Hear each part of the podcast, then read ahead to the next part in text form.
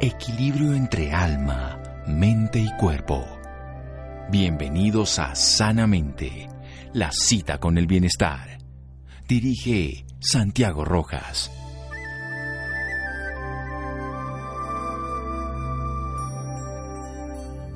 Las fuerzas naturales dentro de cada uno de nosotros son los verdaderos sanadores de la enfermedad. Hipócrates. Buenas noches, estamos en Sanamente, su programa de salud. Esas fuerzas curadoras que todos los seres humanos tenemos, que nos dan armonía y bienestar, pues antes eran como muy empíricas, muy esotéricas, muy, muy intangibles, pero cuando miramos dentro de nuestro tubo digestivo, encontramos unos colaboradores dentro de nuestro plasma interno de vida, nuestro bioplasma, tenemos una microbiota dentro de nuestro sistema biológico vital, nuestro sistema que necesitamos para que asimilemos nutrientes, para que desechemos tóxicos para que ayudemos al sistema inmunológico.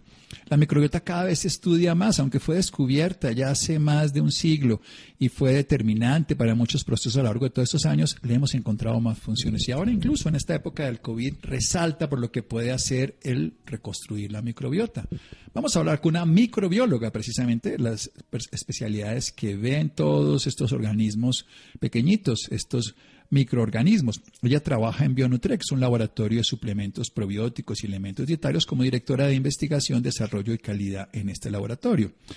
Es candidata a PhD en biotecnología y cuenta con más de 25 años de experiencia en el manejo de microorganismos de uso industrial, o sea, cómo poder llevar Siempre que hablamos de gérmenes, ahora con el tema del COVID, lo vemos a todos negativos. Pero la gran mayoría, como en los seres humanos, la gran mayoría son muy favorables. Algunos no, se salen de allí, pueden generar destrucción, pero la gran mayoría, y cuando funcionan de manera armónica, son profundamente útiles. Eso es lo que pasa con la microflora, con la microbiota, con todo nuestro sistema interno de unos organismos que sumados tenemos muchos más de ellos que de nosotros. Digamos, somos un hotel para ellos. Hablemos con Sandra Santos, la microbióloga. Doctora Santos, buenas noches y gracias por acompañarnos. Buenas noches, doctor. Muchas gracias por la invitación. Bueno, ¿qué es esto de eh, nuestro microbioma? Todos estos gérmenes que están dentro de nuestro organismo para después desarrollar la idea, sus beneficios, sus usos, en fin. Claro que sí. Eh, la, la microbiota o microbioma es el conjunto de todos esos microorganismos que nos acompañan en diferentes partes de nuestro cuerpo. Es así como tenemos una microbiota intestinal, una microbiota de piel y así en diferentes eh, partes de nuestro cuerpo. Eh, son un grupo de microorganismos buenos y algunos que están allí oportunistas y que nos acompañan a lo largo de nuestra vida nos acompañan, nos ayudan, incluso los recibimos la primera vez cuando pasamos por el canal del parto. Nuestra querida madre los tiene en el tracto vaginal, nosotros los recibimos, por eso el nacer por vía cesárea y no pasar por el canal del parto puede generar afectaciones. Pero vamos a hablar de todos esos temas después de esta pequeña introducción que nos ha hecho la doctora Sandra Santos, el conjunto de microorganismos que tenemos en diferentes partes del cuerpo, no solo intestinales, que yo me había referido, sino ahí en la piel, ahí en el área genital, en fin, en todas partes. Seguimos en Sanamente de Caracol Radio. Síganos escuchando por salud. Ya regresamos. Bienestar en Caracol Radio. Seguimos en Sanamente.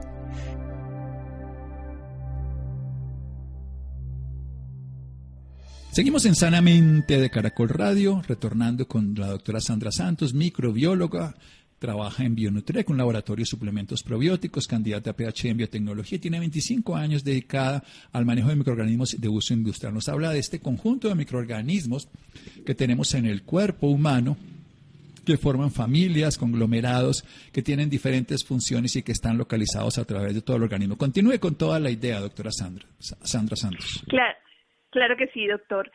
Como nos mencionaba el doctor, desde que nacemos empezamos a adquirir esta microbiota, ¿sí? Entonces a través de nuestras madres y preferencialmente a través de, eh, de las, del parto vaginal, es nuestro primer contacto con estos microorganismos benéficos que luego van poblando nuestros diferentes sistemas, principalmente pues nuestro sistema gastrointestinal, nuestro intestino, eh, y a medida que vamos creciendo y vamos cambiando nuestros hábitos alimenticios, estos microorganismos van cambiando en población y van cambiando en número y en calidad. Así es como si, digamos, tenemos una muy buena alimentación, buenos hábitos alimenticios, eh, hacemos ejercicio y no tenemos, eh, digamos, consumo de alcohol o, fumamos en exceso, tenemos un sistema gastrointestinal y una microbiota saludable, ¿sí?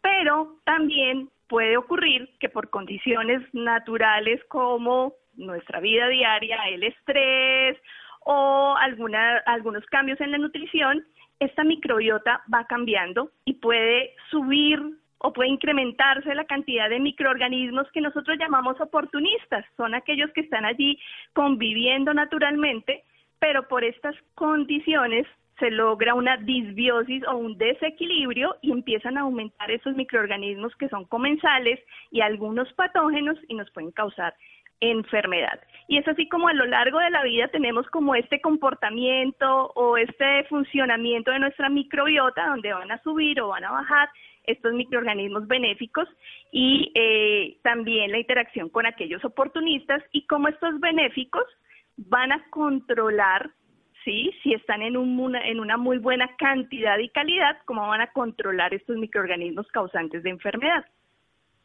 Bien, entonces tenemos una microbiota que va a funcionar de una manera adecuada porque se va a nutrir de lo que le demos. Entonces, hablemos un poquito de esa alimentación saludable para que la microbiota perdure y qué es lo no saludable también de algunos fármacos como los antibióticos. ¿Cómo hacemos para que esa microbiota, porque uno lee muchas investigaciones, por ejemplo, los japoneses tienen una microbiota tan variada que es parte de su longevidad y parte de sus beneficios. Antes de que hablemos de todos los beneficios de una buena microbiota, es cómo la podemos alterar con la dieta y con los medicamentos, favorable o desfavorablemente.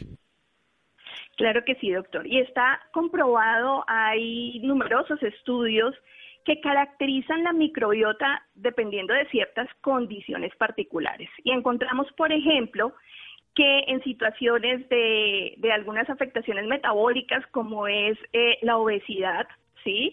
Algunas eh, condiciones de eh, enfermedades cardiovasculares, eh, diabetes, tenemos unas microbiotas muy caracterizadas donde aquellos microorganismos benéficos, principalmente lactobacilos, bifidobacterias, algunos estreptococos y algunos cocos, se han reducido bastante y aparecen estos microorganismos que llamamos oportunistas o en algunos casos ya más complicados microorganismos que son patógenos y causantes de enfermedades como son algunas enfermedades de tipo inflamatorio intestinal, sí, como enfermedad pues intestinal, síndrome de intestino irritable y condiciones un poco más extremas como puede ser la enfermedad de Crohn, eh, por ejemplo. Entonces tenemos caracterizados esos esos microbiomas también por esos hábitos alimenticios y como mencionaba el doctor, hay unas, unas, unas microbiotas, por ejemplo, de poblaciones muy saludables, eh, como por ejemplo las asiáticas, que su base de alimentación está en muchos vegetales, muchas fibras, que mejoran, digamos, también el tránsito intestinal, y allí hay una población de microorganismos benéficos abundante y es una microbiota muy sana. Al contrario, cuando vemos eh, condiciones de la vida citadina normal, donde tenemos eh, alto consumo de grasas, poco ejercicio, poca fibra, entonces estas microbiotas tienen muy reducido el número de estos microorganismos benéficos como lactobacilos y bifidobacterias y aparecen algunas especies que son oportunistas o patógenas y empiezan a verse incrementadas esas cantidades de estos microorganismos y ahí es donde tenemos eh, enfermedades no solo gastrointestinales, sino que empezamos a tener enfermedades de tipo eh, metabólico y también algunas alergias y afecciones en piel. Bien, o sea que a todo nivel, o sea, básicamente lo que se ha podido observar, que usted nos lo está contando ahorita, es que nuestro microbiota interna va a determinar también nuestra salud, porque además en los pacientes enfermos predominan gérmenes que no necesariamente son sanos, pueden ser oportunistas o que pueden llegar a ser tan dañinos para hacer esto que se llama enfermedad inflamatoria intestinal, enfermedades muy graves del tubo digestivo o enfermedades más funcionales, pero también incómodas y muy comunes en nuestro mundo moderno, el síndrome de intestino irritable. Hablemos de la comida transformada, hablemos de los embutidos, de los azúcares, toda esta comida chatarra, ¿qué tanto pueden llegar a alterar, doctora Sandra Santos, nuestro microbioma? Bueno, eh, nosotros mantenemos una íntima relación con estos microorganismos benéficos y hacemos, digamos, una buena combinación. Nosotros nos alimentamos, pero también a nivel intestinal le estamos entregando unos nutrientes y esos nutrientes, estos microorganismos, los van a aprovechar para poder vivir, sobrevivir a nivel intestinal y darnos a nosotros también algunos beneficios que más adelante vamos a revisar. Pero entonces, si nosotros no le entregamos ese alimento a través de una sana nutrición, entonces estos microorganismos no van a tener cómo alimentarse, cómo sobrevivir a nivel intestinal y pues su número y su calidad va decreciendo.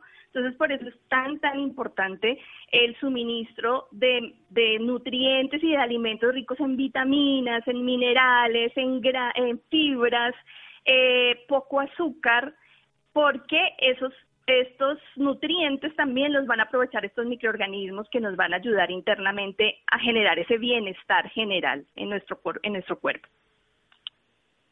Bien, entonces tenemos unos aliados incuestionables, totalmente útiles, donde están además de la mano de nuestro sistema inmune, como quien dice, son unos campesinos en nuestro ecosistema biológico en colombiano, planetario, que favorecen la asimilación de nutrientes, la desintoxicación, la lucha contra patógenos y que los podemos pagar bien dándoles comida real y pagar mal dándoles comida chatarra o dándoles antibióticos que los matan o cigarrillo, alcohol o otras cosas. Vamos a hacer un pequeño corte para desarrollar un poco la idea de qué tendríamos que hacer cuando esto se altera para que sigamos hablando con la doctora Sandra Santos aquí en Sanamente de Caracol Radio.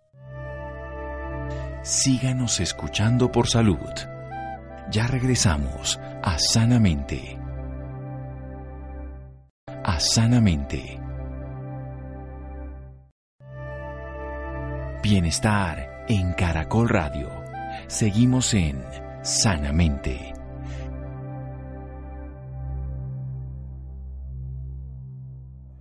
Seguimos en Sanamente de Caracol Radio con una microbióloga. Actualmente trabaja en Bionutrec, este es un laboratorio de suplementos probióticos y elementos dietarios. Ella es directora de investigación, desarrollo y calidad de productos. Es candidata a PhD en biotecnología y cuenta con más de 25 años de experiencia en el manejo de microorganismos de uso industrial. La doctora Sandra Santos nos está hablando de ese conjunto de microorganismos que tenemos en diferentes lugares del cuerpo, haciendo énfasis en el tracto gastrointestinal, donde tienen procesos muy importantes que se van adquiriendo todo este proceso de ir sembrándolo, por de ir así, ir generando poblaciones, ir favoreciendo su desarrollo, que van cambiando según la dieta y el estilo de vida en cantidad y en calidad. Es importante tener muchas familias distintas de buena cantidad y de buena calidad. Pero la dieta, los ultraprocesados, las comidas transformadas, también incluso enfermedades, drogas como medicamentos como antibióticos, pueden alterar este microbiota y ellos funcionan de una manera adecuada. Cuando tenemos, por ejemplo, la microbiota, cuando se mira la materia fecal, de pacientes que tienen enfermedades como la diabetes, como enfermedades diferentes, se van a encontrar que los gérmenes que existen son de características distintas y eso también tiene que ver con la dieta que lleva la persona, con el estilo de vida y con las enfermedades. Por eso sabemos hoy que tener una buena microflora, una buena microbiota, un buen microbioma, todo esto en el punto de vista de estos gérmenes pueden ser no oportunistas ni patógenos que pueden generar enfermedades complejas, sino favorecer la buena salud, asimilación de nutrientes y desintoxicación. ¿Qué tenemos que hacer? Denos recomendaciones prácticas útiles que podríamos incrementar el número de buenos gérmenes, de buenas familias, lactobacilos, bifidobacterias, algunos estreptococos, hay muchos otros y también darles, y después me cuenta un poquito qué es esto de los prebióticos que también ayudan a que ellos se alimenten. Claro que sí, doctor. Como les contaba, eh, digamos que estas condiciones naturales y, normales de la microbiota se ven alteradas fácilmente por nuestras, nuestra vida cotidiana, no podemos desconocer que eso ocurre, digamos, en nuestra sociedad, ¿cierto? Entonces, condiciones de estrés, condiciones de mala alimentación, el uso de antibióticos que de alguna manera se usan para eh, combatir algunas infecciones también nos pueden matar algunos de nuestros microorganismos benéficos y es allí donde eh, viene el concepto probiótico. El concepto probiótico es que nosotros vamos a recuperar y a retornarle a nuestro cuerpo esos microorganismos que se han perdido por todas estas condiciones que hemos hablado anteriormente. Entonces, eh, la primera recomendación es el uso cotidiano y frecuente de probióticos. ¿sí? Nosotros encontramos eh, probióticos como suplementos nutricionales. En el caso de Bionutrep tenemos dos productos a base de probióticos que están indicados para eso, para recuperar esa microbiota perdida, para garantizar eh, ese bienestar y ese equilibrio que se da cuando tenemos una buena salud gastrointestinal y en general como consecuencia un bienestar en general eh, de todo el, sistema y de todo el organismo. Entonces, la primera de todas es el consumo frecuente y regular de probióticos. Y resulta que estos probióticos necesitan alimento, necesitan nutrirse, necesitan poder tener esa, esa, esos nutrientes para poder eh, llegar y estar en intestino y poderse mantener allí. Y es allí donde viene el concepto prebiótico. Entonces tenemos el concepto probiótico, son estos microorganismos, y el concepto prebiótico son eh, estas sustancias que son nutrientes para los probióticos, que promueven el desarrollo y el mantenimiento de estos probióticos a nivel intestinal. Entonces, un producto que contenga probióticos y prebióticos, pues es un producto completo que vamos a, suministrar y que nos va a garantizar que estos microorganismos eh, estén y se mantengan y se desarrollen de una manera adecuada a nivel intestinal. Bueno, entonces tenemos probióticos, que son los gérmenes directamente, y nutrientes, que son prebióticos. ¿Cuándo deberíamos consumir? ¿Desde qué edad? ¿Qué sería mejor? ¿Cambiarlos? ¿Modificarlos? ¿Horarios? Cuéntenos un poco, independientemente de marcas o de diseños específicos de la industria, si consumiéramos probióticos dentro de las cápsulas o de los líquidos que se consiguen, ¿cuándo sería mejor? ¿Desayuno, en ayunas? Denos ideas diferentes. Claro que sí, doctor. Bueno, nosotros podemos consumir probióticos a lo largo de toda nuestra vida. Como hemos visto a lo largo de, esta entrevista, estos microorganismos eh, por muchas razones se pierden, entonces debemos volverlos a recuperar, ¿cierto? Entonces tenemos probióticos eh, indicados para bebés, porque ayudan muchísimo para el alivio de los cólicos, de la inflamación de su intestino, ¿sí? También en los niños, cuando tenemos enfermedades diarreicas y afecciones gastrointestinales, los probióticos eh, funcionan muy bien a lo largo de nuestra vida. La recomendación es que los pudiéramos tomar diario porque no hay ninguna contraindicación. Nosotros, una de las funciones de los probióticos es que ellos van a ocupar un espacio a nivel intestinal y ese espacio va a evitar que sea ocupado por microorganismos que causen enfermedad. Entonces, cuando ocupan esos espacios, pues lo que sobra va saliendo por nuestras heces fecales, entonces no hay una contraindicación, no hay una sobredosis que pueda ser ocasionada por un consumo excesivo de probióticos, porque naturalmente se van a van a ocupar unos espacios y el resto se va a ir. Entonces, estos probióticos lo mejor es que los pudiéramos eh, incorporar dentro de nuestros hábitos normales diarios de, eh, de consumo de suplementos. Eh, lo, los podemos tomar a lo largo de nuestra vida. Hay condiciones particulares donde pudieran ser mucho más eh, efectivos eh, cuando tenemos algunas afecciones gastrointestinales, pero como estamos hablando de la prevención y el mantenimiento, entonces es allí donde si los vamos a consumir diariamente, ellos siempre van a estar allí atentos a combatir a esos que puedan estar allí como oportunistas, a ocupar esos espacios que se puedan perder naturalmente por alguna condición particular. Entonces, están, digamos, recomendados para ser tomados a lo largo de la vida, todos los días. Eh, digamos que no hay una condición particular frente a si tomarlos de día, de noche, eh, antes o después del desayuno. Eh, no hay una condición como tal. Es cuando nosotros consideremos que de acuerdo a nuestros hábitos de toma de suplementos los podemos hacer. No hay ninguna mm, contraindicación, no hay alguna incompatibilidad. Eh, la única, digamos, condición particular y ocurre con algunos de ellos es cuando tenemos, eh, estamos tomando antibióticos por alguna infección, por alguna condición médica que nos prescriben eh, los antibióticos, pues se pueden ver afectados los probióticos que podamos ingerir en, en, un momento dado, pero para eso existen algunos probióticos especiales que no se ven afectados por los antibióticos y podemos tomarlos simultáneamente con ellos, entonces allí no habría ningún inconveniente. O sea, tenemos unos probióticos para los momentos en que la persona está tomando antibióticos que no van a, ser destruidos, por decirlo de una manera, pues llegarlo a ese lugar. ¿Para dónde va la investigación? Usted que está metido en el manejo de microorganismos de uso industrial, porque a nivel de la genética, por ejemplo, se estaba utilizando todo este genobioma, genobioma que es todo el código genético de todos los microorganismos sumado al código genético del ser humano, porque cuando vemos a un ser humano pensamos que es una entidad aislada, pero es una entidad que convive con un ecosistema grandísimo de todos estos gérmenes. ¿Para dónde va la industria? ¿Cuál es la investigación a nivel de alimentos, a nivel de suplementos? Usted que lleva 25 años de, en, esta, en este manejo frente a los microbiomas y frente a los probióticos. Bueno, cada vez y, a raíz de, todas las eh, innovaciones tecnológicas y científicas en términos de, del genoma, no solamente el genoma humano, sino el genoma de todos los seres vivos, mm, cada vez vamos aprendiendo más sobre, sobre ellos, ¿no? Y en el caso particular de los probióticos vamos conociendo mucho más eh, dónde pueden estar ubicados, eh, qué interacción tienen con algunos eh, órganos de nuestro cuerpo. Entonces, por un lado, viene todos los avances del conocimiento de lo que, de lo que podemos tener eh, como microorganismos benéficos, como microbiota, ¿cierto?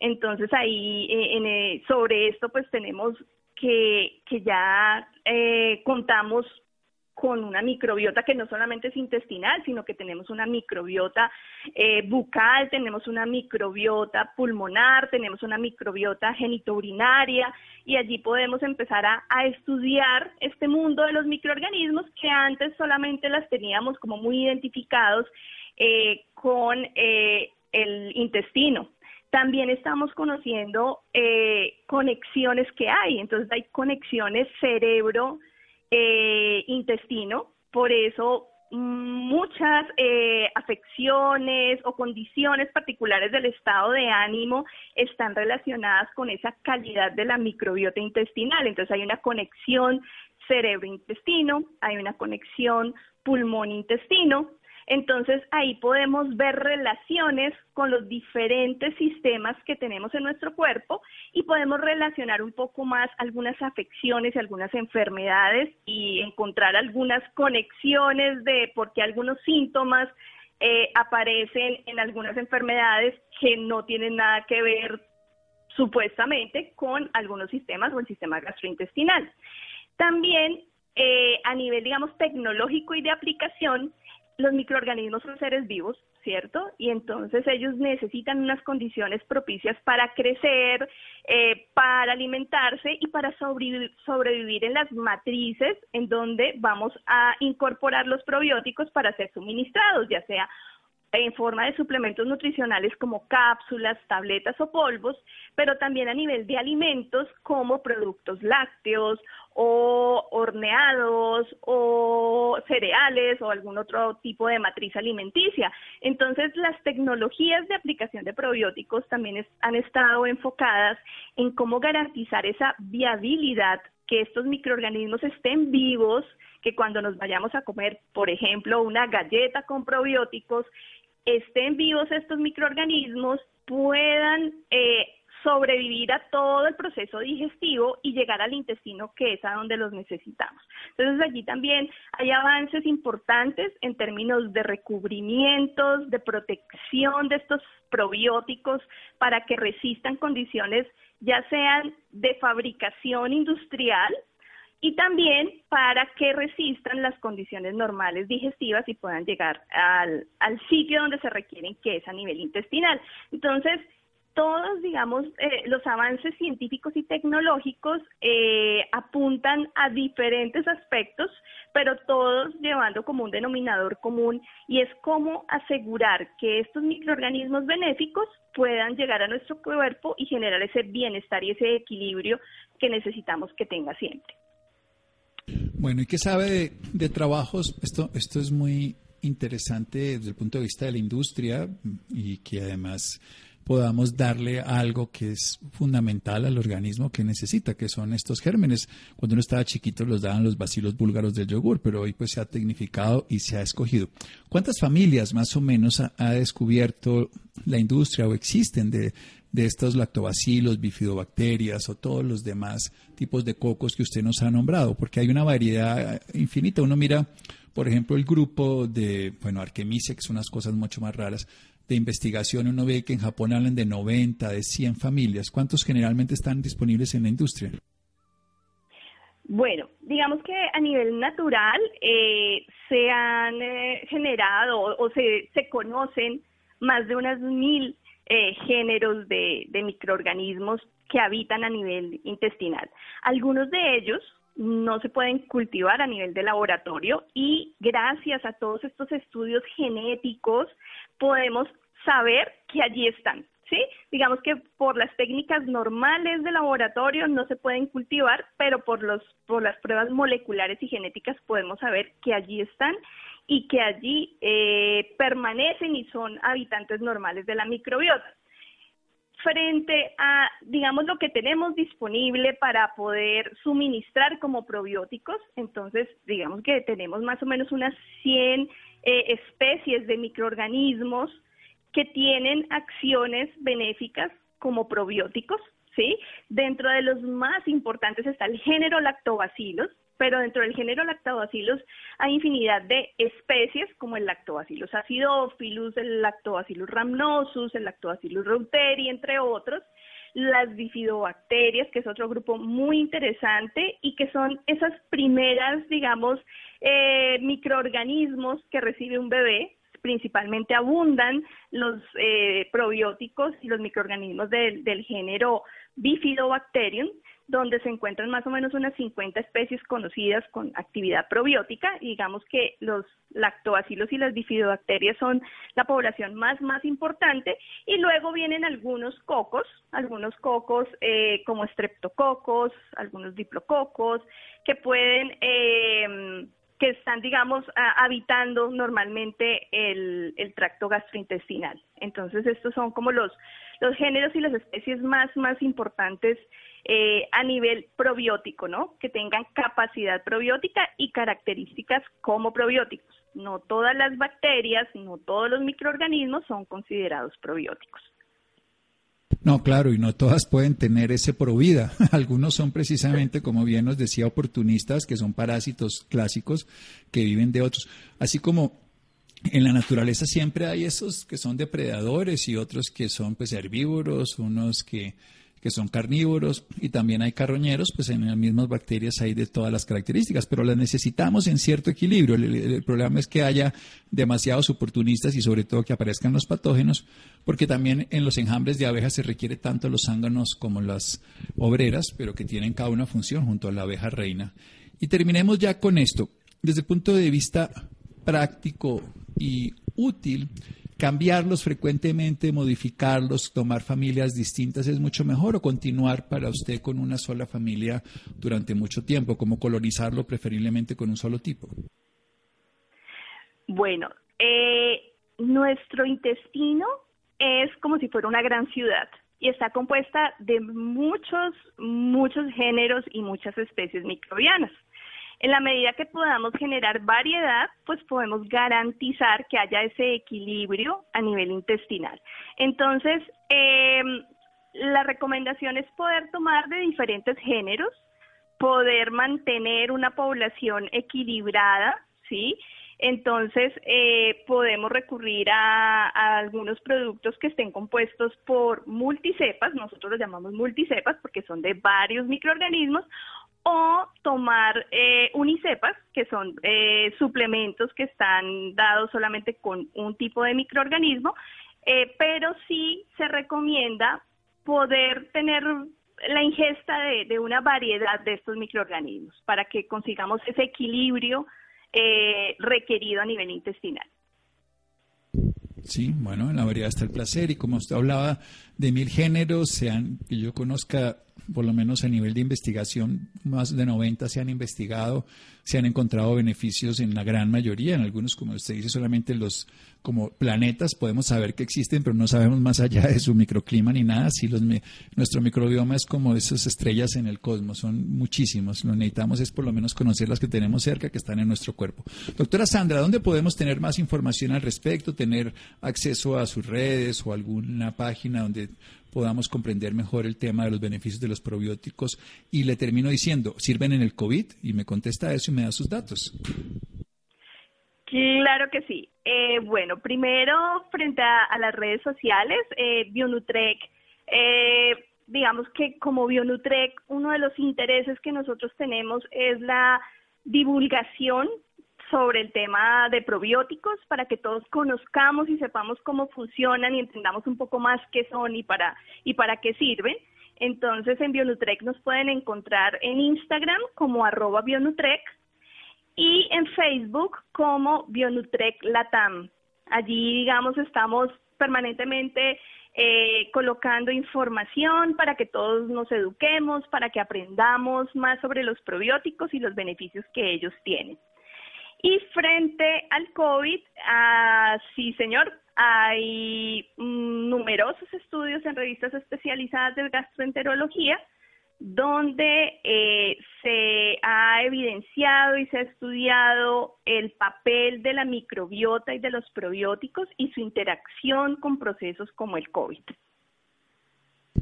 Sin duda, además, una de las cosas que más se altera en el COVID es la microbiota, no solo por los tratamientos, y también se ha visto que pacientes que tienen alteraciones de la microbiota son más propensos al COVID. Seguimos todavía en un mundo de investigación, me encanta que se siga investigando y que podamos descubrir cómo dentro de nuestro organismo está la posibilidad de estar sanos y si no, que le ayudemos. Doctora Sandra Santos, entonces la encontramos en arroba Bionutrec, si lo encuentran en Instagram, o Bionutrec Latam, si lo encuentran en Facebook. Muchas gracias, doctora Santos. Un placer, doctor Rojas. Gracias por la invitación de nuevo. Bien, seguimos en Sanamente de Caracol Radio. Síganos escuchando por salud.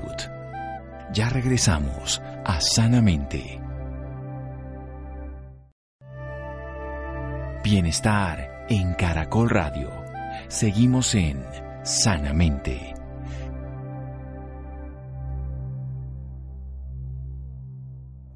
Seguimos en Sanamente de Caracol Radio. Precisamente hay un genobioma, pero también hay un genoma humano, el que nosotros conocemos. Ya llevan dos décadas que nos llevan hacia una medicina personalizada, que cada vez se integra más la totalidad con la particularidad. Cada ser humano es un individuo único e irrepetible, un ser humano, un hombre, una mujer muy especial y la genética no lo determina, pero siempre hay de pensar que es parte de una humanidad mayor. Adrián. Doctor Santiago, muy buenas noches y muy buenas noches a cada uno de quienes nos oyen esta noche en Sanamente de Caracol Radio.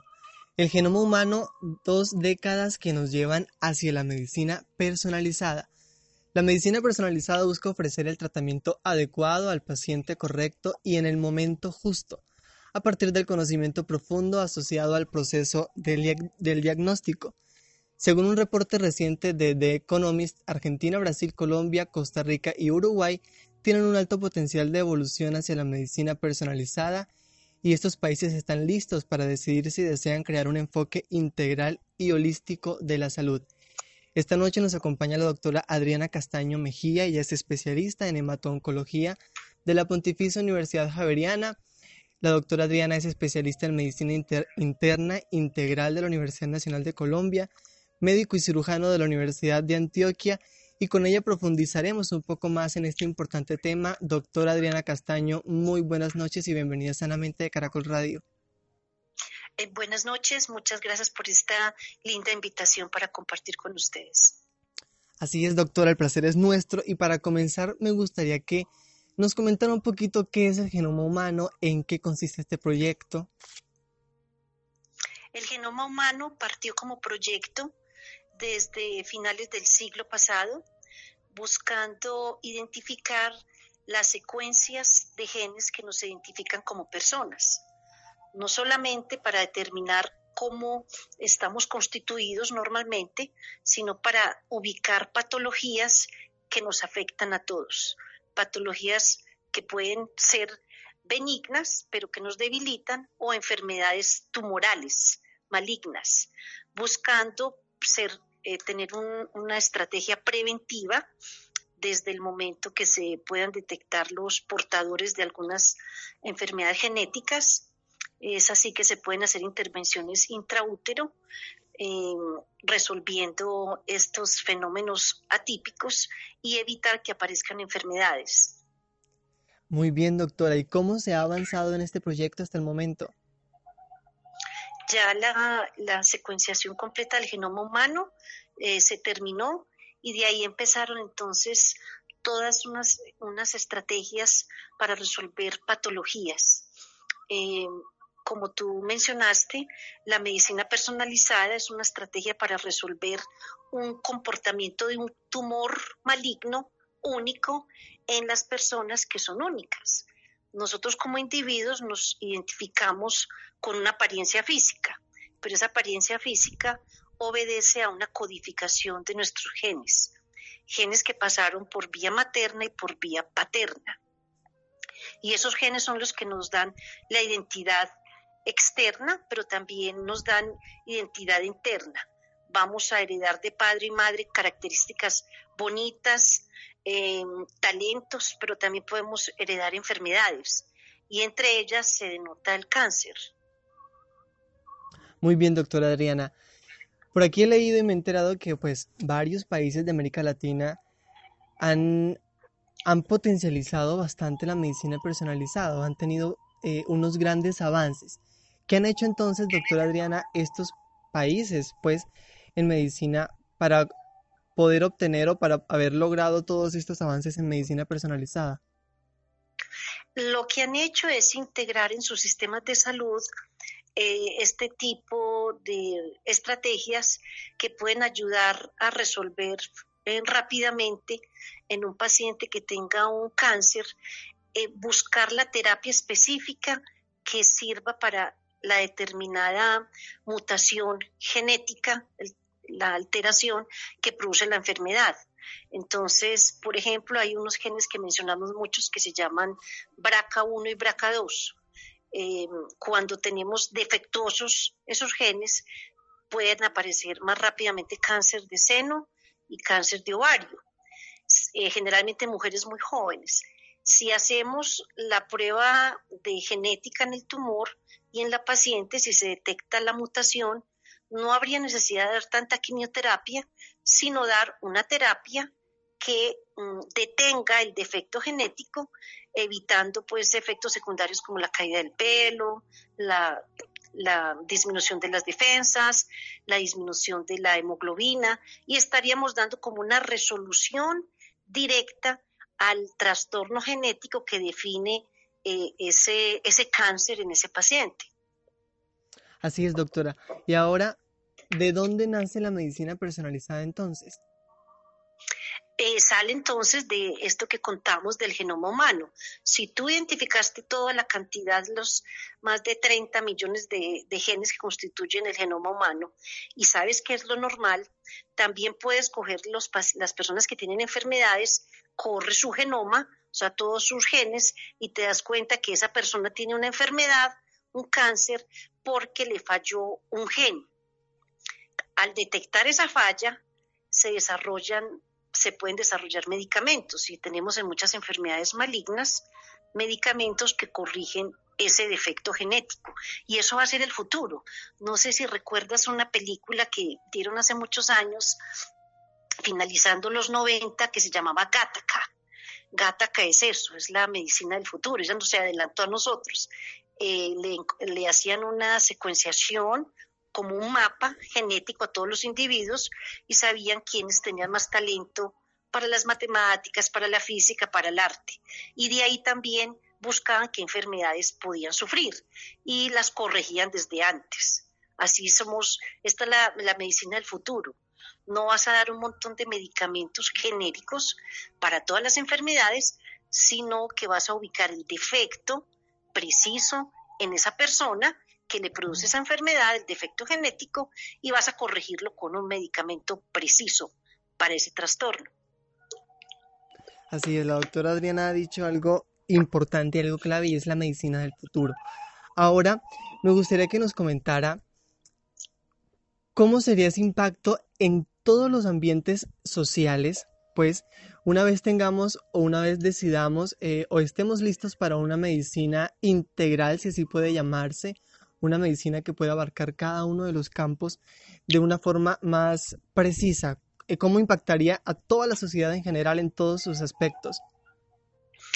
Eh, si podemos tener secuenciación eh, personalizada, podríamos decir qué enfermedades puedo desarrollar yo a futuro. O sea, puedo desarrollar enfermedad cardiovascular, puedo desarrollar una enfermedad cerebrovascular, una enfermedad reumatológica teniendo toda tu secuencia o que me puede dar un cáncer, quiere decir que podríamos ser muy efectivos en prevención, no como hacemos ahora que solo resolvemos la situación aguda de la enfermedad y después buscamos una terapia que se supone sirve para muchos tipos de tumores malignos, pero no damos, con este nuevo enfoque vamos a encontrar qué defecto genético ocurre, qué gen se alteró y vamos a tener un medicamento preciso. O sea, no te van a dar lo genérico, te van a dar la medicina que corrige tu defecto genético en tu organismo.